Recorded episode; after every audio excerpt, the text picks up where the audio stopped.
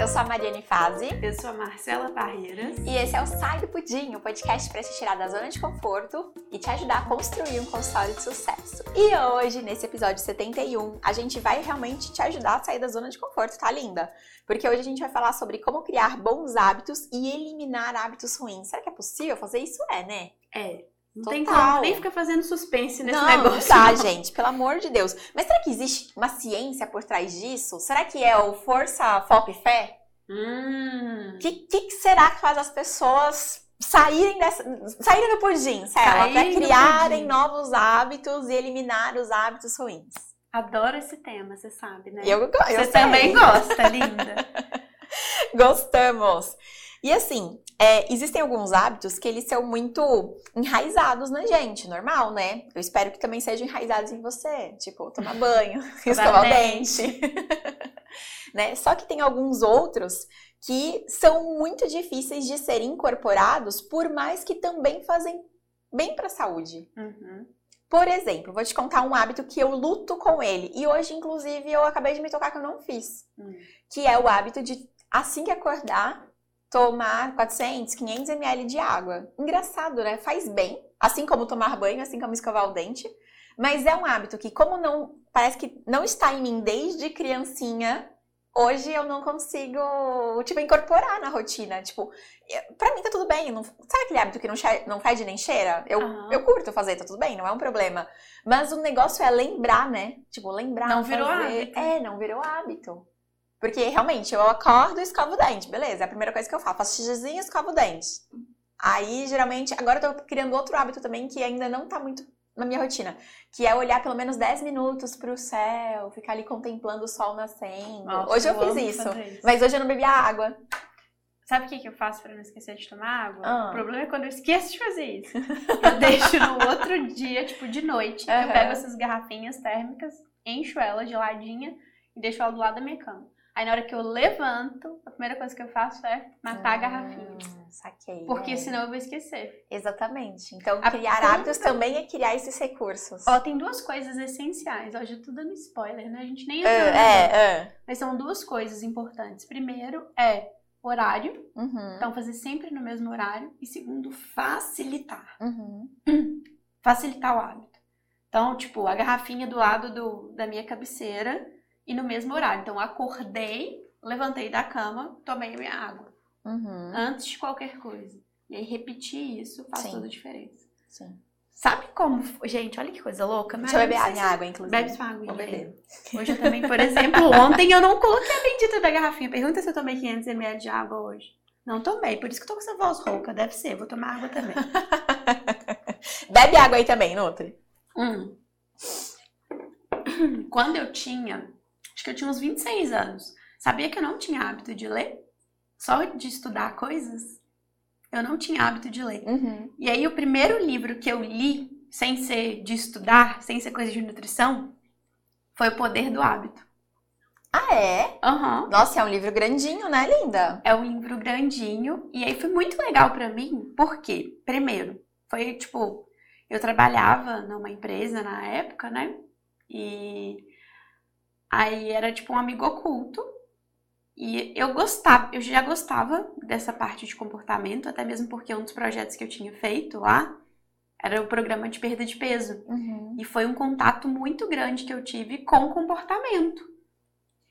E aí a pessoa foi e me deu esse livro. E eu amei. Foi Sim. o primeiro livro que eu li relacionado a hábito. E aí eu pude entender ainda mais coisas que eu já tinha estudado por causa desse programa que Uhum. a gente tinha criado. E foi meu primeiro contato com a leitura também. Eu não tinha hábito de ler. Você tá, você tá falando isso, e eu acho que também existem alguns hábitos que a gente é, adquire pelo exemplo. Sim. A minha mãe é uma pessoa que ela gosta muito de ler, e ela sempre lê antes de dormir. Então, desde criança, eu tinha meus livrinhos, igual a Nina tem os Aham. dela. Eu come... tinha esses. Aí depois foi evoluindo, evoluindo, evoluindo, né? Até, tipo...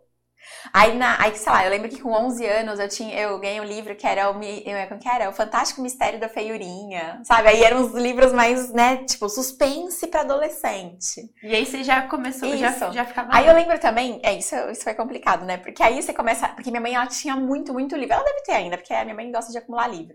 E aí, ela tinha muito livro. E aí, eu lembro que eu tinha uns 14, 13 anos. Isso que é o problema, né? Talvez eu tenha me antecipado a le algumas leituras por causa disso, por causa do acesso. Por exemplo, eu li Primo Basílio. Nada a ver, um livro complexo, difícil, conteúdo adulto. E eu li conteúdo adulto, conteúdo adulto pra 1890. e aí, eu li Primo Basílio. Enfim, foi um livro que eu entendi bolhufas. Então, tipo, sabe? Mas eu acho que essa, essa coisa do de você ser espelho para alguém também, você acaba pegando o hábito de outras pessoas, né? É, eu li Obrigada. Nossa, eu lembro quando eu li O Mundo de Sofia, que é meio filosofia. Nossa, sim, sim, sim. Eu não gostava de ler, não. Sinceramente, gente, eu não gostava de ler. Eu aprendi a pegar gosto pela leitura com 26 anos. Menina, Mundo de Sofia é o meu livro preferido da vida. Eu tinha que ler ele agora. Uhum. Esta Marcela. Eu acho que eu ia amar o Sim. Mundo de Sofia, mas quando eu li na adolescência, eu detestei. É, você vai amar mesmo. Guimarães Rosa, que foi minha época de vestibular. Sim. Senhor Jesus, não, eu não gostava de jeito nenhum, gente. Mas hoje eu adoro ler. Olha só que louco. É. Mas pra ver, né? Tipo assim, 26 anos. A pessoa que não tinha costume de ler. E agora gosta Mas de tu ler. sabe também de uma coisa? Eu acho que muitos hábitos bons, é, por mais que as pessoas falem, ah, eu gosto de ler, tipo, eu gosto de ler, mas eu me pego várias vezes substituindo o meu momento de leitura pelo bendito Instagram. O Ah. Instagram, ele rouba muito tempo, cara. O Instagram rouba várias Ele é coisas. não impressionante. Como, tipo assim, Instagram, TikTok e tal, eles são ladrões de bons hábitos. São. É impressionante. O Pedro E a Sobral... gente vai na, na, na desculpa de estar trabalhando. É. E aí, de repente, você se pega. Aham. Não, não é, não é 10 horas da noite, mas deixa eu aqui dar uma olhadinha no direct que o pessoal tá É. falando. Quando você vai ver, você já tá ali você 3 já tá horas. viajando nos E ele rouba o tempo. O Pedro Sobral, ele tem uma frase muito boa que ele posta quase todo dia agora no perfil dele, que é a tela que você pega é a tela que você fica. E aí, tipo, ele meio que faz uma brincadeirinha, sabe? Tipo assim, ah, qual a tela que eu vou pegar? E aí ele pega o iPad pra poder ler. Uhum. Então, tipo, é, é isso, a tela. Quando você acorda, é que aí no caso ele desenvolveu esse hábito pra manhã, né? Mas quando você acorda, e se você tem esse hábito da leitura, se você pegar o Instagram, meu amor, você vai ficar até 7 horas da manhã olhando ele. Aí vai- você podia estar ali 10 páginas lendo de um livro no mesmo tempo que você fica no Instagram. É isso aí. Assim que acorda, mas enfim, enfim, enfim. E aí, que livros que você já leu em relação a hábito? Assim, tipo, O Poder do Hábito foi um também. Mas O Poder do Hábito eu acho que eu li em 2017, 2016. Eu, eu li um pouquinho mais tarde. O primeiro livro que eu li, nem sei se tá aqui na estante. O primeiro livro que eu li em relação a hábito foi o do Jerônimo Temel, que a gente comprou. Lembra? No... Produtividade Ah, pra quem quer ter tempo. Aham, produtividade para quem quer que, para quem quer ter tempo. Que a gente comprou numa promoção que teve lá no NCW, o evento da. Isis. Bem pra paciente. Também, Nossa, também. Tem até vídeo meu no YouTube que eu conto de um Aham. paciente que eu dei esse livro. Aham, eu também. Nossa, eu comprei acho que 20, e aí eu distribuí, assim, eu entreguei para os pacientes que mais faziam sentido. Mas esse livro do Jerônimo foi bem simbólico pra mim. Ele eu também. li ele, tipo assim, eu li executando o real Sim, que tava sim. falando. Foi maravilhoso pra mim. Tanto é que, tipo, eu fez tanto sentido pra mim que tinha um paciente com uma questão que eu falei, vou dar pra ele. Pra mim, a- o maior aprendizado que ficou do livro, por mais que ele seja muito rico, ele tenha muitos aprendizados, é, foi o da lista do tem que.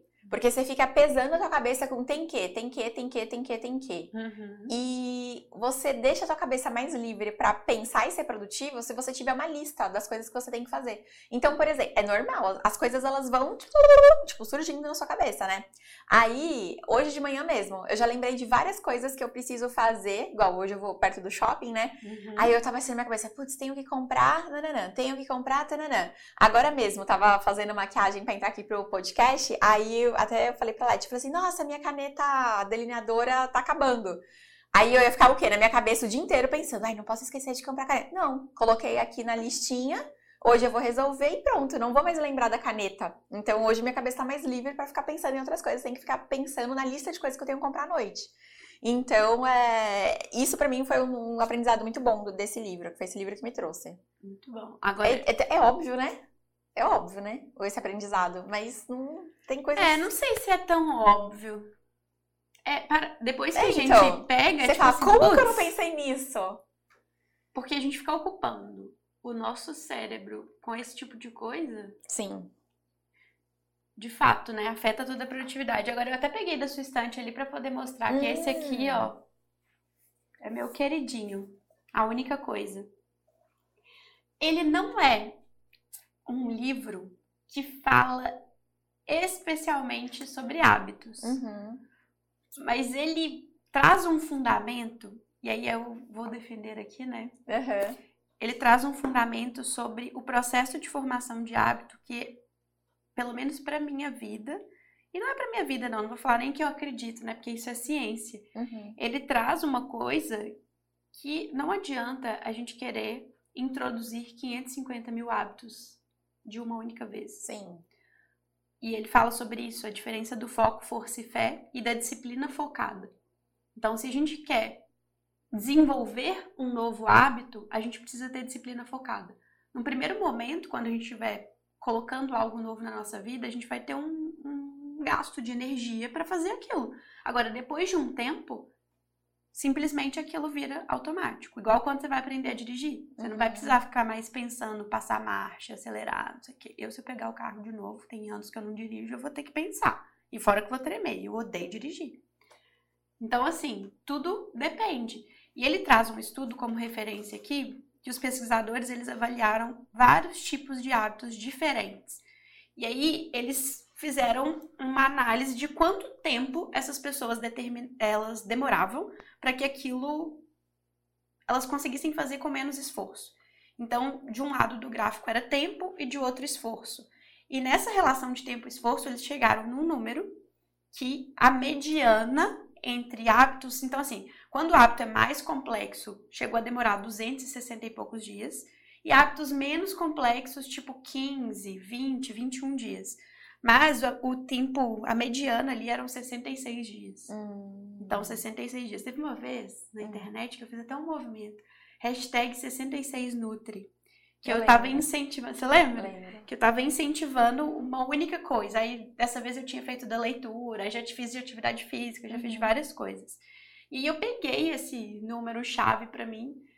E principalmente quando eu tava no meu processo de emagrecimento, e que eu coloquei. ah, eu queria muito, né? Já, já queria criar o hábito de fazer atividade física, eu sempre fui sedentária. E aí coloquei isso. E as coisas que eu fiz para trazer atividade física como hábito para mim foram fazer sempre no mesmo horário, Uhum. logo pela manhã, para não ter desculpa, porque quando meu dia começa, meu dia Sim. começa e aí eu não vou fazer mais. Eu, eu me conheço. Se eu deixar para depois, se eu deixar para noite, meu amor, eu não faço. Então, fazer logo pela manhã e fazer todos os dias. Fazer todos os dias, a disciplina de fazer uma ação todos os dias é o que desenvolve o hábito. Nesses 66 dias. Nesses 66 dias. Então, no aqueles- meu caso, eu fiquei muito mais, tá? Aham. Atividade física pra mim não era um hábito simples, era extremamente complexo. Eu fiquei mais de um ano fazendo atividade física por 66 dias. Agora, hoje já virou hábito. Tem essa semana eu não treinei. Já me dá um, um ciricutico. Eu sinto falta, meu corpo pede. Uhum. Mas também meu corpo tá pedindo pra dormir, então eu, eu sei respeitar as coisas. Então Aham. eu, eu dormi, entendeu? Não treinei essa semana. Não treinei nenhum dia. Mas hoje é total um hábito pra mim. Leitura. Por mais que eu ame a leitura, vira e mexe eu deixo esse prato cair. Da mesma forma que agora eu não treinei, essa semana eu não li. Aí eu falei que eu ia mandar áudio lá, não sei o Uhum. quê. Aí, ó, não mandei áudio no meu canalzinho lá das ricas. Não mandei áudio.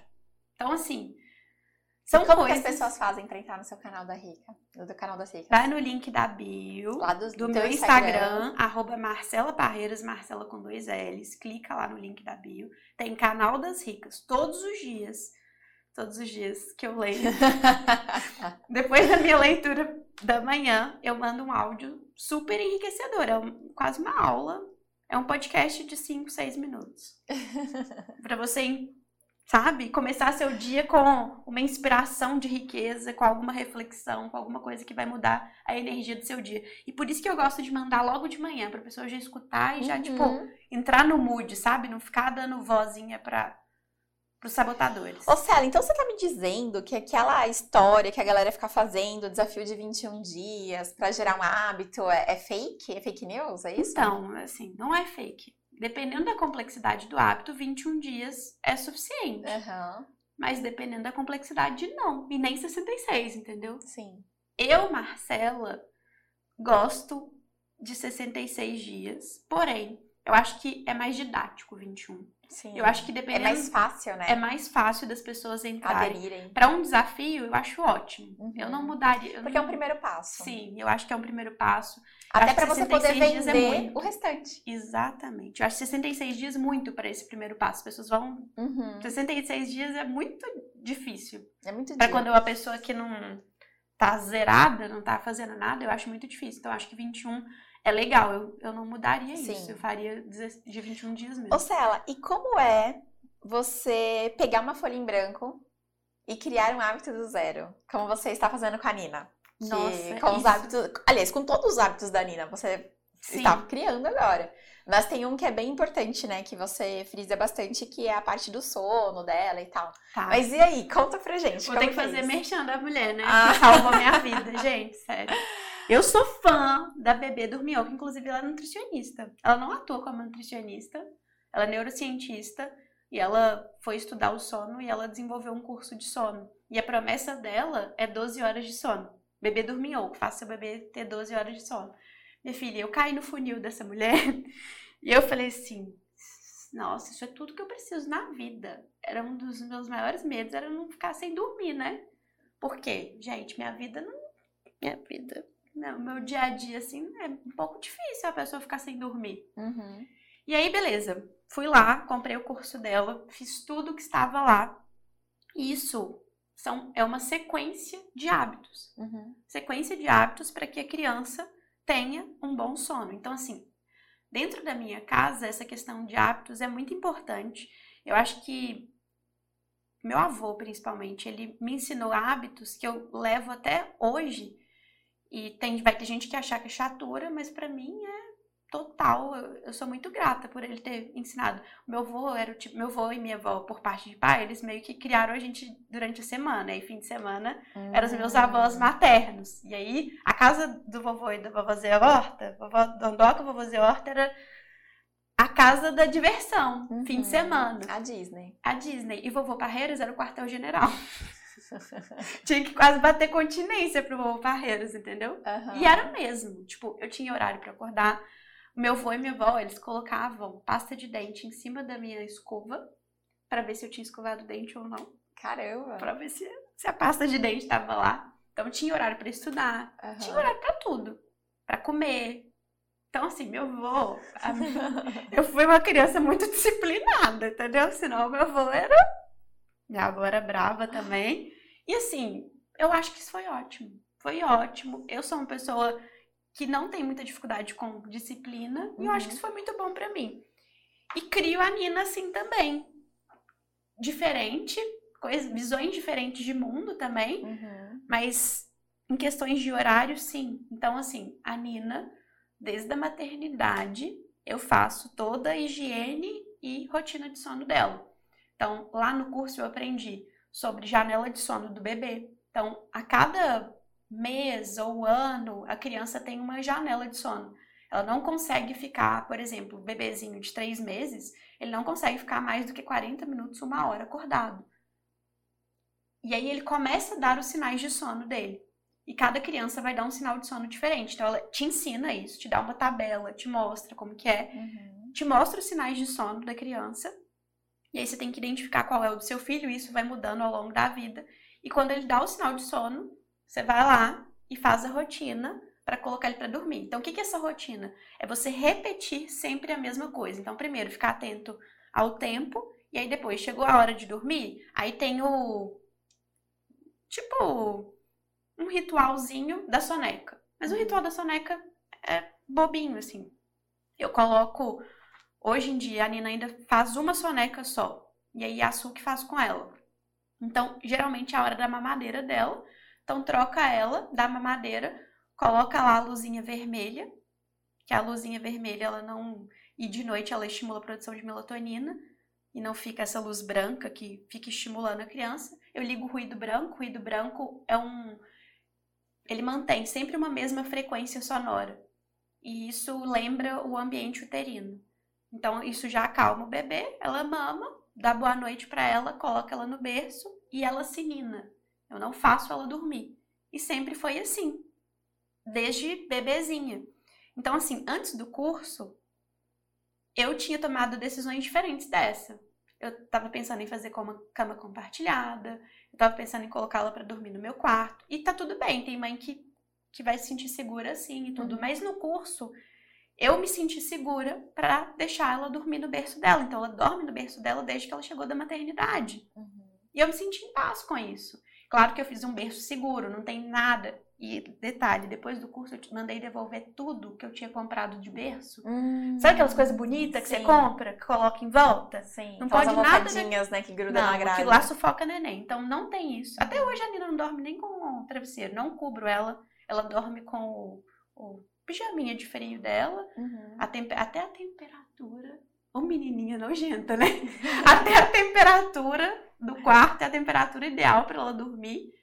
E aí ela dorme e desde dois meses ela dorme 12 horas. Uhum. E assim, é um sonho isso. É. E a menina dormir sozinha é um sonho. Então, graças a uma rotina bem instaurada. No começo é um saco, tá? É um saco.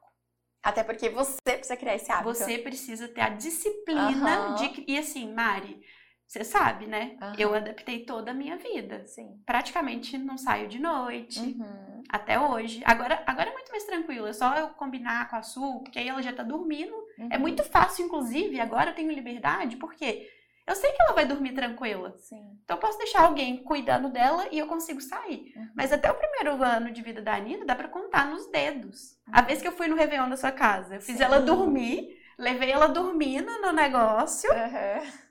E a gente colocou ela lá no seu quarto, não sei o quê, com ruído branco. Então, assim, eu e o Pedro, a gente, tipo, achou que isso era importante uhum. e tá tudo bem. Uhum. Só que ela sempre teve horário. Ela sempre dormiu no mesmo horário. Ela sempre teve o ritual no mesmo horário. E hoje ela tem o hábito. E isso é muito importante, não só para nossa qualidade de vida, mas para o processo de aprendizado do bebê.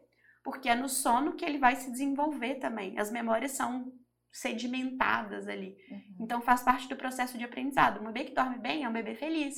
Acorda rindo, igual a Nina acorda rindo, né? Porque isso tem a ver com o sono. Quando o bebê não dorme, ele fica, né, enfesadinho. Sim. Mas se você for ver, o adulto sem hábito, ele também fica a enfesadinho. Mesma... Exatamente. Exatamente. oh, essa semana, semana passada, eu comi muita coisa diferente. Assim, eu passei uma semana em, tipo, em vários eventos, várias coisas, várias coisas diferentes, viagem e tal, e eu comi muita coisa diferente. Eu tava muito pé da vida. Eu tava muito, tipo assim, irritada, sabe? Assim, cara, eu quero voltar a comer a minha comida, eu quero voltar a comer meu café da manhã, eu quero voltar a comer minhas coisas. A gente sente saco. falta da é, rotina. Eu, eu tava sentindo muita falta da minha, principalmente da minha comida. O que eu mais tava sentindo falta da minha comida. Uhum. Mas enfim. Cela, é, a gente a, a, a, aproveitando né, que a gente estava falando do livro do Poder do Hábito, inclusive do livro do Poder do Hábito, por mais que ele não fale muito sobre nutrição, né, uhum. né? Tipo, tem pouquíssimos exemplos lá, eu acho que só tem um exemplo sobre nutrição. Ele fala um. um a, a tese inteira do livro, o resumo inteiro do livro é sobre você tem uma deixa, essa deixa te gera uma ação e essa ação te dá uma recompensa. Então, essa é a tríade de um hábito. Por que, que um hábito acontece? Principalmente os hábitos ruins. Por que, que ele acontece? Então, assim, o exemplo mais claro que eu acho que todo mundo conhece, vê, né, principalmente porque todo mundo conhece alguém que fuma, é aquela parada do café. Então, tem café, o café a deixa para o fumante já pegar uma xicrinha e ir lá na varanda, ir lá na janela, dar uma fumadinha e assim ele tem o prazer que não adianta, as substâncias do cigarro vão Sim. dar mesmo, nicotina vai baixar a pressão, aquela coisa toda, ele fica, uh, tô aqui. Então, beleza. Então, assim, todos os vícios, de alguma forma, o vício da comida. Sim. Então, muitas vezes, igual a gente que trabalha com emagrecimento, com paciente e tal, o que, que acontece? O paciente tem aqui a deixa dele, que inclusive essa já foi muita, muita minha causa de comer errado. Trabalhei até tarde. Uhum. Você tem tudo na sua casa. Tem arroz, tem feijão, você tem ovo, você tem qualquer coisa. Tipo assim, você conseguiria fazer com toda certeza da vida, tirando a parte do feijão, você conseguiria fazer com toda certeza da vida um jantar completo de carboidrato, proteína e salada em 20 minutos. Porque arroz demora 20 minutos. Se você pica lá rapidinho, pronto, o arroz tá pronto em 20 minutos, um arroz branco.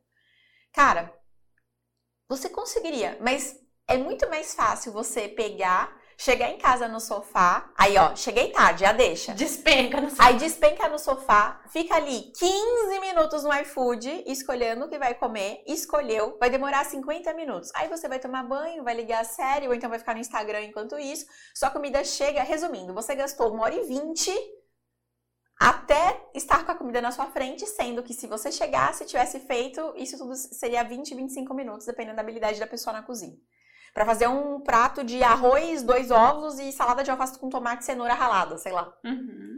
Meu, e aí isso acontece, não tem jeito. Por quê? Porque as pessoas elas querem usar daquele problema ou daquela situação para ter o prazer que elas buscam. E aí para muita gente, o arroz com, feij... com ovo não vai dar prazer. Mas a pizza, a McDonald's, a esfirra, o temaki vai. Enfim, tem uma frase do Joel J. Vocês conhecem o Joel J, gente? Coloca aqui nos comentários pra gente saber se vocês conhecem.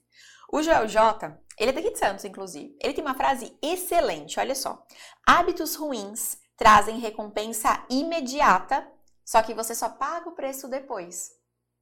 Porque é depois que o câncer do cigarro vem, que o problema respiratório vem. É depois que a diabética. É anos, anos depois né? Bons hábitos, então olha lá, hábitos ruins trazem recompensa imediata e você paga o preço depois.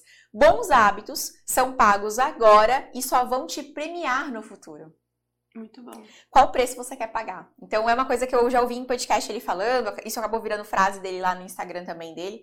E cara, e é exatamente isso, né? Tipo, hábito ruim você faz agora, você tem o prazer agora, só que o preço tá depois de 30 anos, 20 anos. Uhum. E o hábito bom você faz agora, você paga, né, a, o preço para muita gente. É muito ruim ter que fazer esporte, é muito ruim ter que sair do sofá e andar, sei lá quantos quilômetros. Então você paga o preço agora, só que na verdade você só vai ter o prêmio lá fora. Só que aí é diferente, porque o prêmio ele não vem depois de 20 anos. Se você muda o prêmio vai, por exemplo, ela só quer emagrecer e ela muda os hábitos, esse prêmio ele já começa a ser visto claramente depois de 4, 5 meses na pessoa. Sim. Então não demora tanto para vir, mas ele demora, não é imediato. Não é assim, eu corri 10 quilômetros, perdi 4 quilos hoje. É. Não é assim que não funciona. Não tem feedback instantâneo. Não tem feedback a comida instantâneo. dá, né? Exatamente. Aquele prazer instantâneo. E aí entra a, a questão da disciplina, da maturidade, saber o que, que você quer da vida. Por quê?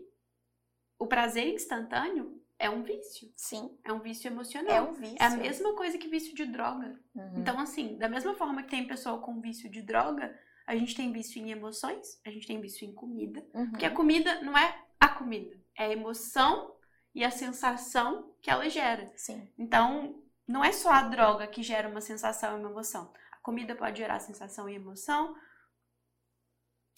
Ações, atitudes que você toma pode gerar uma uma emoção e a gente pode ser viciado. Sim, e tudo isso também está muito ligado simplesmente ao sistema de recompensa e prazer também do nosso cérebro, porque o prazer, ele está intimamente ligado também com a parte límbica do cérebro, de despertar as emoções, sentidos e etc. E aí, quando a gente olha para a comida industrializada, hum. a gente vê que tem várias coisas que é estudado mesmo para que aquele alimento seja mais viciante, tanto em paladar, né? Tipo, porque o, paladar, é, a língua é o órgão mais sensível do corpo. A nossa língua tem mais terminações nervosas para prazer do que os órgãos sexuais. Então, é o órgão mais que, que mais dá prazer para o corpo. Então, além de falar de sódio, açúcar, que estimula papilas, taranã, a gente tem alimentos que estimulam os outros sentidos também, como visão, audição, né, a textura do alimento, para fazer a pessoa comer mais. Como, por exemplo, alimentos crocantes, eles é, são, tipo assim, tem pessoas que elas realmente não conseguem comer um bis.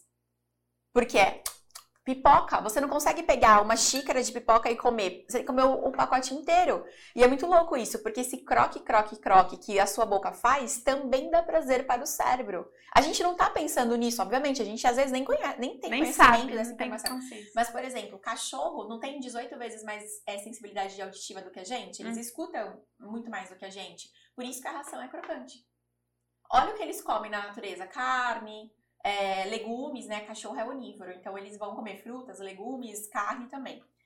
Isso é macio na natureza? Isso é crocante? Desculpa. Isso é Não crocante é. na natureza? Não é. Mas a ração é. Por que, que não é uma ração mais molhadinha? Por que, que não é uma... Não, a ração é croque, croque, croque. Porque o cachorro, ele tem sensibilidade auditiva muito maior que a gente. E ele tem mais prazer com a, a com a audição. Não Então, sabia. É linda. então, assim, cara, é, é tudo, assim. Por isso que é, é tão complicado a gente, como nutricionista, combater a indústria que tá muito mais preparada Hiperpalatável. informações. Alimentos hiper- E aí entra aquela parte da dessensibilização. É. Uhum. Que é igual. Gente, sério, é porque assim, no cérebro é tudo igual.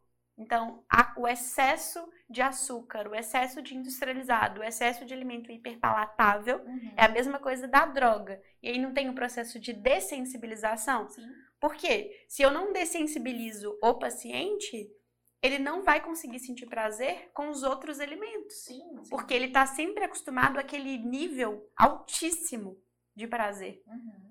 Entendeu? E aí é um processo de dessensibilização.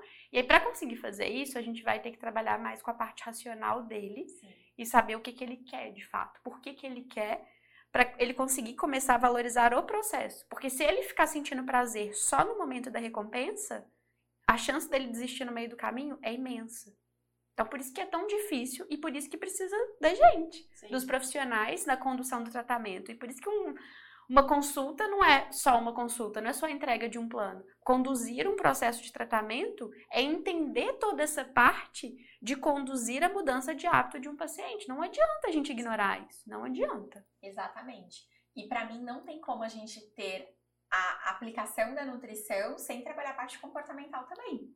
Maravilha. Porque é isso que vai fazer a prescrição ser seguida. Você pode ser a nutricionista mais top da vida em relação à suplementação, em relação a, a exames bioquímicos, em relação a fitoterápico, em relação à combinação de todos os nutrientes possíveis, mas se você não trabalhar o comportamento, você não consegue fazer com que esse cardápio seja aplicado. Porque Mari, é isso, é, é a gente tá combatendo contra hábitos de 30 anos, 20 e poucos anos e toda uma indústria que se preparou muito bem para isso.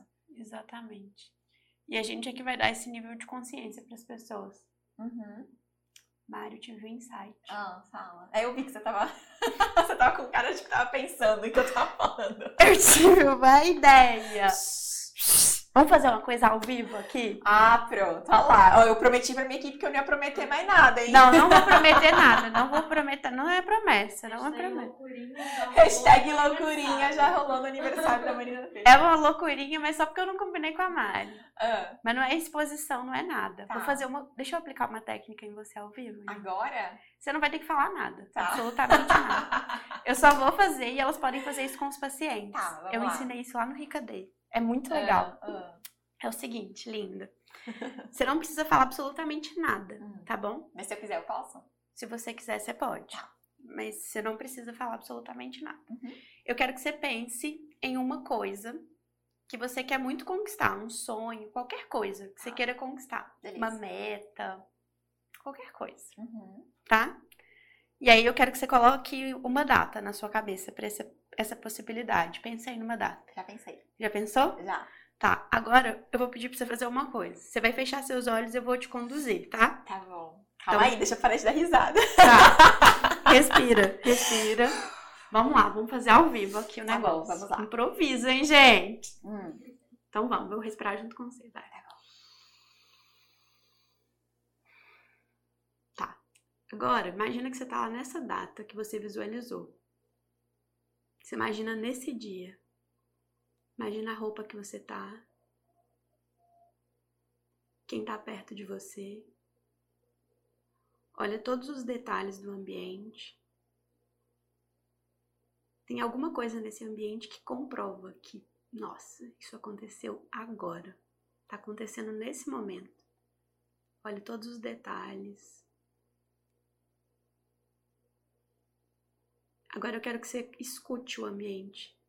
Quais são os sons que tem à sua volta? O que, que as pessoas estão falando?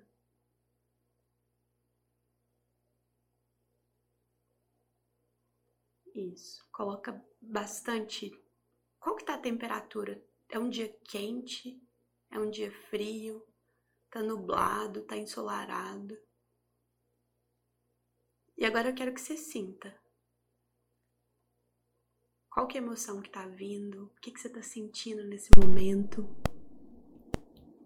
Qual que é a sensação? Qual que é a emoção que está predominando nesse momento?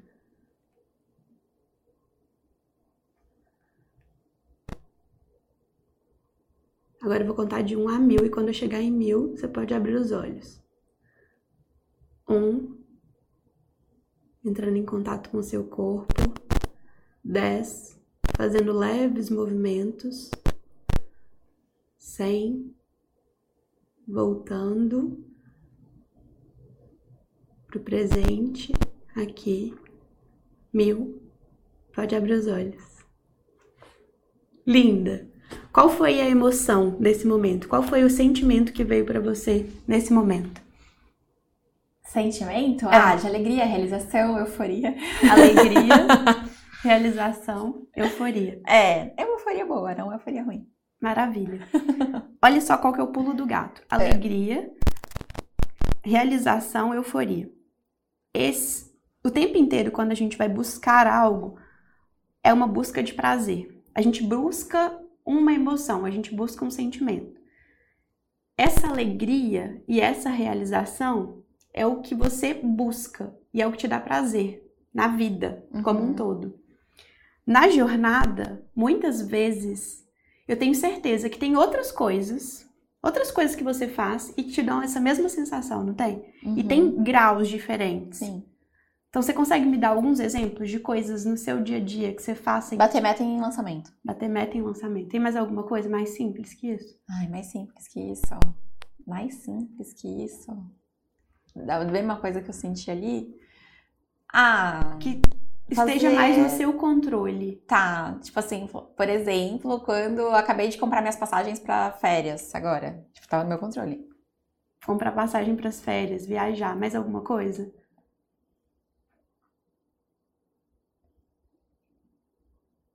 Ah, quando eu tô em show eu também sinto a mesma coisa.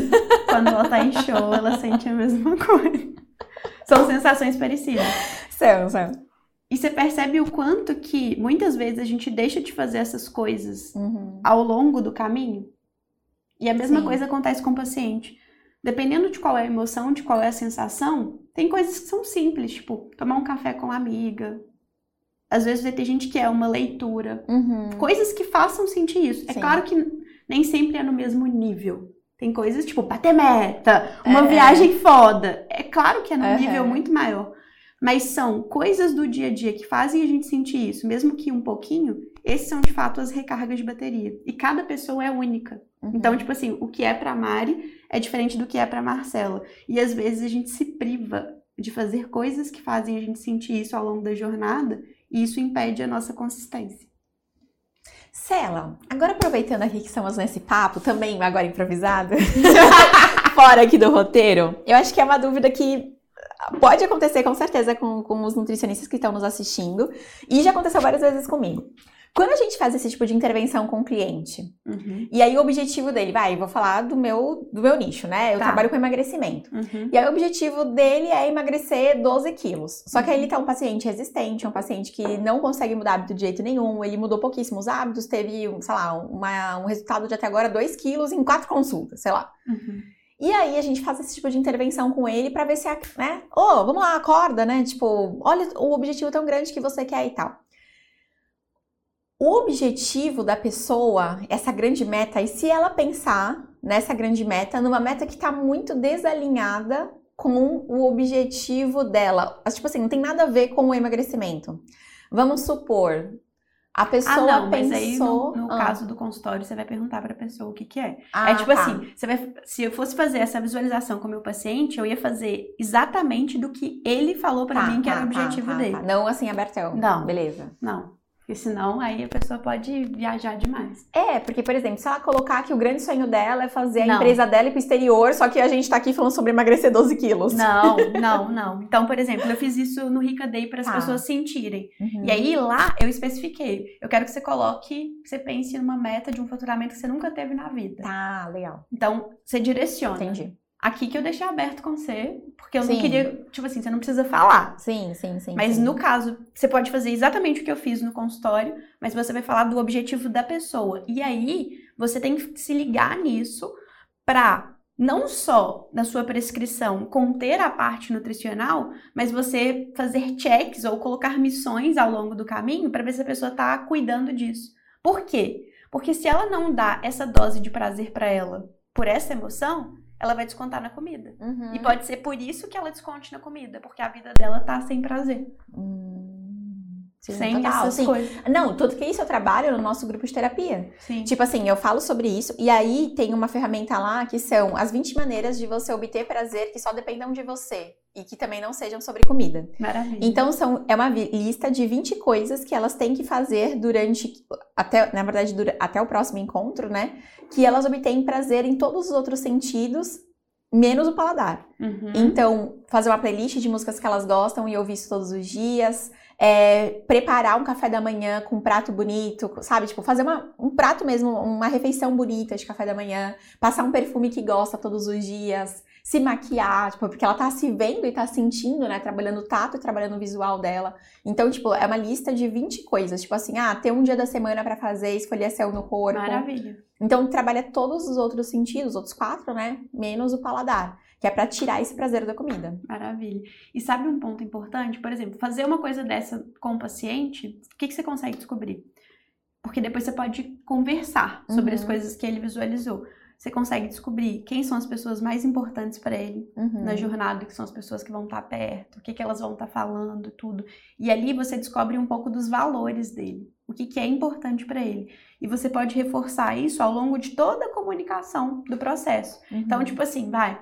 Ah, a Mari falou da parte da realização. Então, eu tenho que me preocupar ao longo do processo para garantir que ela se sinta realizada. Então, por exemplo, feedback da evolução para ela é essencial. Então, você consegue pegar algumas especificidades ao longo do tratamento para você dar uma personalizada ali.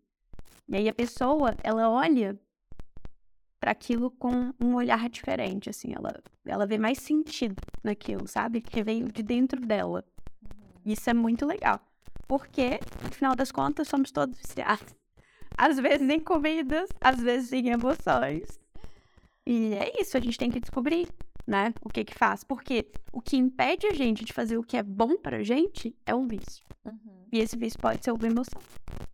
Que a gente desconta na Tem como a gente substituir hábitos? Porque, por exemplo, voltando aqui à parada do fumante. Geralmente o fumante, ele para de fumar, mas ele substitui o cigarro por outro prazer do paladar, né? É, E aí- tem que parar de fumar engorda. Engorda, porque começa a comer, substitui por doce ou substitui por comida, né? Tipo, qualquer outro tipo de comida. Como que faz? É, é possível a gente substituir um hábito ruim por um bom? Ou, na verdade, a gente tem que primeiro eliminar o ruim e colocar o bom? Na verdade, a gente tem que focar no que a gente quer, focar no bom. E aí, esse bom, ele vai acabar diminuindo a força do seu hábito ruim. Então, tipo assim, se eu sei de uma coisa que você quer muito, e aí eu vou fortalecer ações para você conquistar isso, e eu vou te mostrar que isso está te levando para lá. Quando você vai vendo uma certa evolução, isso vai diminuindo o hábito ruim. Então eu tenho que focar no bom. Não adianta ficar brigando com o ruim. Eu tenho que colocar um para competir com ele e ser mais forte que ele. E aí eu sujo esse ruim, e aí ele começa a olhar para esse ruim e fala: Nossa, esse tá. Ele começa a rejeitar começa a rejeitar, fala: Nossa, isso aqui tá me atrapalhando, não tô conseguindo. Aí ele, entendeu? Porque no final das contas, o que que acontece dentro do nosso cérebro? Eu tenho um caminho neural, um padrão de comportamento que eu já sei fazer. Então, meu cérebro automaticamente me leva para aquele caminho. Agora, quando eu vejo que hum, não é isso que eu quero, isso não tá me levando para a vida que eu quero construir, eu vou criar um novo padrão. E aí, por que repetir? Repetir para fortalecer aquela via neural. Então, quanto mais eu fortaleço essa via neural, eu fortaleço um novo caminho e aquela via neural ela vai meio que sendo silenciada. É tipo, se a gente fosse falar que pensando na nutrição é silenciar genes ruins. Você não vai eliminar um gene, Uhum. você vai silenciar. Eu não vou eliminar um lado, eu não vou eliminar uma crença. Eu vou tirar de foco, eu vou ressignificá-la, criando força para algo que eu quero, que tenha significado, propósito, que esteja alinhado com o que eu quero para minha vida. Por isso que precisa de uma ajuda, não dá. As pessoas, assim, Não dá pra fazer sozinho. Claro que tem gente que consegue, tá? Tem gente que consegue. Mas a pessoa que consegue ser consistente em algo, ela teve uma virada de chave. Sim. Ela teve um, um despertar, sabe? Não foi. Ai. é, As pessoas precisam de ajuda nesse caminho. A gente não consegue fazer isso sozinho. Muito difícil, muito mais difícil fazer isso sozinho. Porque a gente não tem esse nível de clareza. A partir do momento que eu converso com outra pessoa, até o papo pensar vai clarear nas minhas ideias. Porque às vezes a gente tem umas coisas muito rígidas na nossa cabeça e que a gente acredita que aquilo é verdade absoluta. Então, se eu não tenho um insight, que é o, os insights, né? Igual você ensina lá no Nutrition Coach, as ferramentas e tudo. Para a pessoa ter o insight, se eu não tenho esse insight, não adianta você ficar fazendo palestrinha para mim, falando que, ah, eu faço isso, eu faço. A pessoa vai falar, assim, eu não tô nem aí, pro, sabe? Dentro a pessoa vai educada, vai ficar assim, mas ela não vai mudar. Então, ela tem que por ela. Ela tem que entender, ela tem que ter esse estalo. E aí ela decide, ela toma a decisão de verdade, dentro e fora. E aí o negócio vai. Isso é poderoso Ai, gente. Vocês têm muito poder em mãos. Total. Poder em mãos mesmo. Muito bem. O pessoal tá falando que a Tayane amei, vou fazer isso com o paciente. Tá vendo o presentinho que nós demos pra você, Maria? Obrigada, linda. Linda confiou, fez o negócio, confiou. Linda, linda. Ô, linda, linda, falando em presentinho, vou fazer uma loucurinha agora aqui com o cenário também. Agora bem. Ó, oh, espera aí. Vai, vai mostrar um negócio aqui.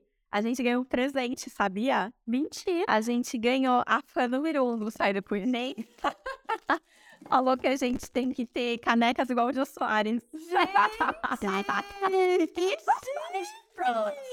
Quem você acha que é a fã número um do Sai Depois Quem que é? Minha mãe.